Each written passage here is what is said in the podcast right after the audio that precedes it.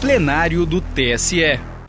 Direto do plenário, nesta terça-feira, 15 de agosto de 2023, o Tribunal Superior Eleitoral confirmou a decisão do Tribunal Regional Eleitoral de Santa Catarina, que tornou inelegível o político Tiago Costa, ex-prefeito de Rio Rufino, em Santa Catarina, em razão das práticas de conduta vedada e de abuso de poder político nas eleições municipais de 2020, pleito em que concorreu à reeleição, mas não foi eleito. Ouça o julgamento.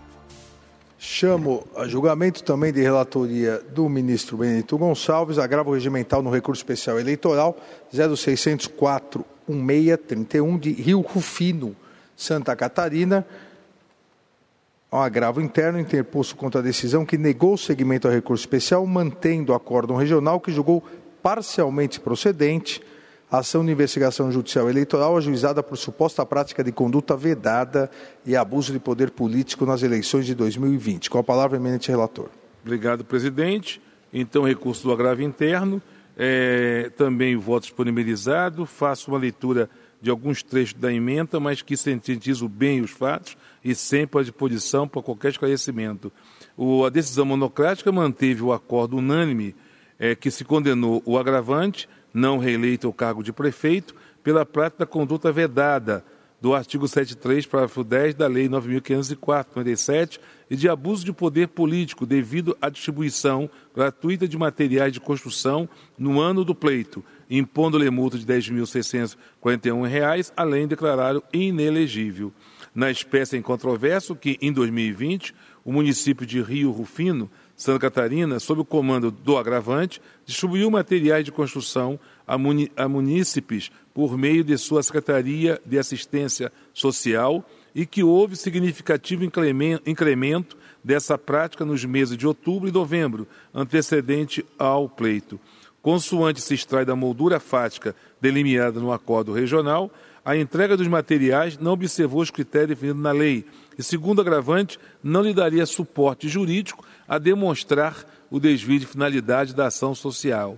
Ademais, não houve a apresentação de uma única requisição de fornecimento datada do ano anterior, de modo a satisfazer a exigência relacionada à prévia execução orçamentária contida a ressalva no artigo 73, parágrafo 10 da Lei das Eleições. No acordo, é, do, de acordo com o acordo ACO, não havia, à época dos fatos, ato normativo municipal declarando estado de calamidade pública ou de emergência no município mencionado. Tampouco havia decreto estadual, tampouco havia decreto estadual número 562 de 2020 que declarou o estado de calamidade pública em todo o território catarinense para fim de enfrentamento da pandemia do Covid-19, autorização para distribuição gratuita de bens materiais de forma indiscriminada e à margem dos pressupostos legalmente previstos. A conduta foi grave o suficiente para prejudicar a normalidade e a legitimidade do pleito, caracterizando abuso de poder. Além do relevante acréscimo das benesses no período crítico da, da, campanha, as circunstâncias denotam que o número de beneficiados foi muito superior aos 41 contemplados nas requisições encontradas em poder é, da, de duas das empresas fornecedoras dos materiais de construção. Destaca-se ainda o pequeno porte do município de Rio Rufino, cuja população estimada em 2021 era de apenas 2.000 484 habitantes, segundo informações contidas no sítio eletrônico do IBGE. E o fato de que o pleito majoritário em referência foi definido, definido por uma diferença somente de 24 votos válidos. Presidente plenário, eu gravo é os votos negando provimento ao agravo interno. O eminente ministro relator negou o provimento ao agravo interno. Alguma divergência? Então, por unanimidade, o tribunal negou o provimento ao agravo interno nos termos do voto do relator.